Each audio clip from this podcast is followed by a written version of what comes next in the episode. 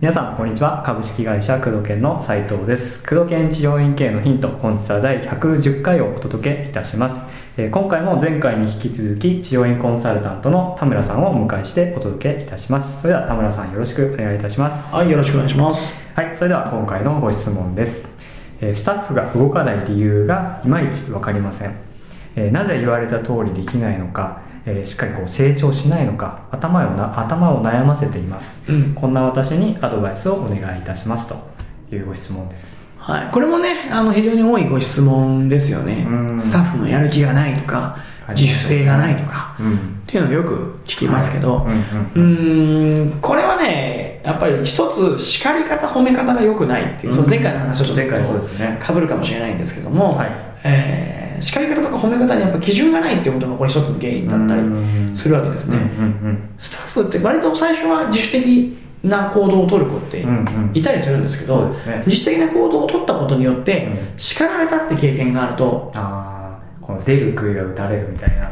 うん、だからよ本人は良かれと思ってやった行動に対して、うん。要は院長先生のルールの中ではうん。それを逸脱してた。うんうんから叱られた、うんだけど院長先生側からスタッフさん側に対してうルールの提示がされてないんですよね、あ、そもそもね。そもそも、うんうん。これ非常に多いです治療院で、うん。そっか、スタッフは実質的に、あ、こお店のためだと思ってやったことがってことですよね。そうそう。マニュアルとか就業規則とか、うん。そういう基準が敷かれてない、ん。置かれてないから。マニュアルってまず端的に何何かって言ったら、やっていいこととやってはいけないことを決めることなんですよね、うんうん一番最低ラインはい。のマニュアルとしては、うん。それが決ま明文化されてて、うん。一つ一つって細かく決まってないから、うん。えーこっちの方がいいだろうと。うんうん本人的には、っうん。うんて思ってやったらそれ違うよって怒られちゃったわけですよね、うん。スタッフからすると。となんで怒られたんだか分かんないわけですよ。わかんないですよね。こっちの方がいいと思ってうん。やったのに、うん。なんでもう頭ごなしですよね、うん。それ違う。うん。でも院長の頭の中はスタッフさんには見えてないんですよね、うん。だからなぜ違うのかってことが分からないわけですよ、うん。なぜそれをしてはいけないのかが分からない。うん。わけですね。だから例えば患者さんの荷物をお預かりするときに、はい。手で持つか持たないかっていううん。ものがあったとしましょう、はいで患者さんの荷物を手で持ってはいけないっていう本当は院長の中でのルールがありました、うん。だけど明文化してね伝えてないことによってスタッフが手で持っちゃいました。うん。それに対して手で持っちゃダメだよって頭ごなしに叱っちゃったら、うんなんだよってなりますね。スタッフはなるわけですよね。良かれと思ってやってるわけじゃないですか。確かに。患者さんが荷物重そうだから、うん。持って差し上げたわけうんじゃないですか。親切心でやってるわけですね、うん。スタッフさん側は、うん。だけど院長の中には実はかつて素手でってバッグを持ったことによって、はい。うん。クレームをもらったっていう経験があったと、うん汚い手で触ってくれるなと、うん汚くないんだろうけどね、うん。いうクレームをもらったことがあるからじゃあカゴを持って行ってカゴで受けるようにしなさいっていうのが院長の中でルールにあったんだけど、うん。伝わってないこと言ってないことによってスタッフさんが違う行動をしたと、うん。それに対して頭回しに叱ったと。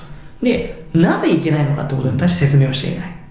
ことによってあの院長の基準がよくわからない。これ、ね、スタッフさん側からのは意見、うん。スタッフさん側からのオーナーに対して、委員長に対しての不満としてよくある。のが、どこで怒られるかわからない。何を基準に怒られてるかがわからない。からもう行動したくないと、うん。何やっても怒られるから何もしたくない。ってなるんですね。うん。院長今機嫌悪いよとか。そうです。機嫌で言ってると思われて八つ当たりしてるっていうふうに思われちゃってるうんん。ですねだから前回も言った通りにあの斉藤さんで私がスタッフを叱ってる姿見たことあると思うんですけど、はい。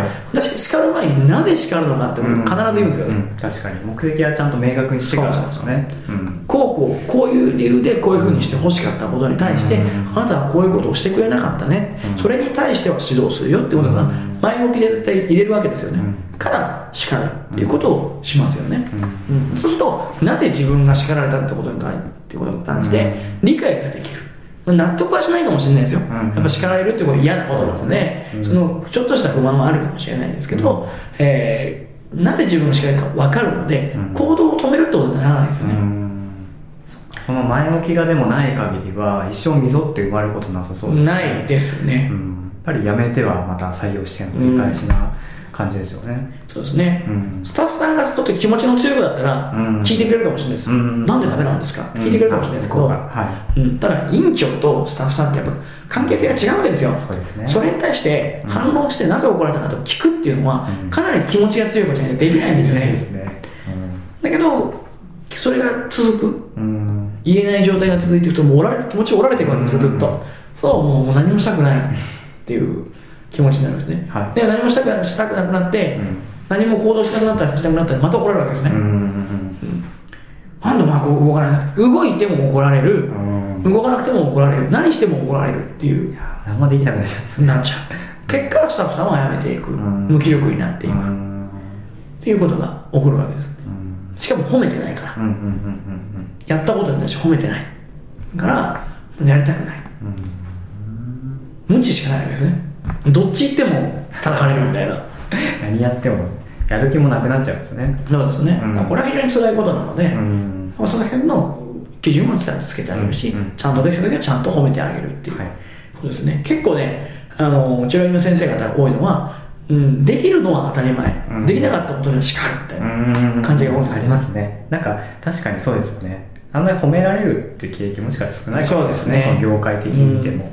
うんだからこれはやってよかった。これはやっちゃダメだったってことを分かるようにやってあげいんですね、うん。これをやると褒められる。これをやると叱られる、うん。うんっていうことのまず事前に情報。できれば事前にマニュアルだとか宗教規則だったものを作っておいて、うん。こういうことをしてください。こういうことはしてはいけませんよっていうこと。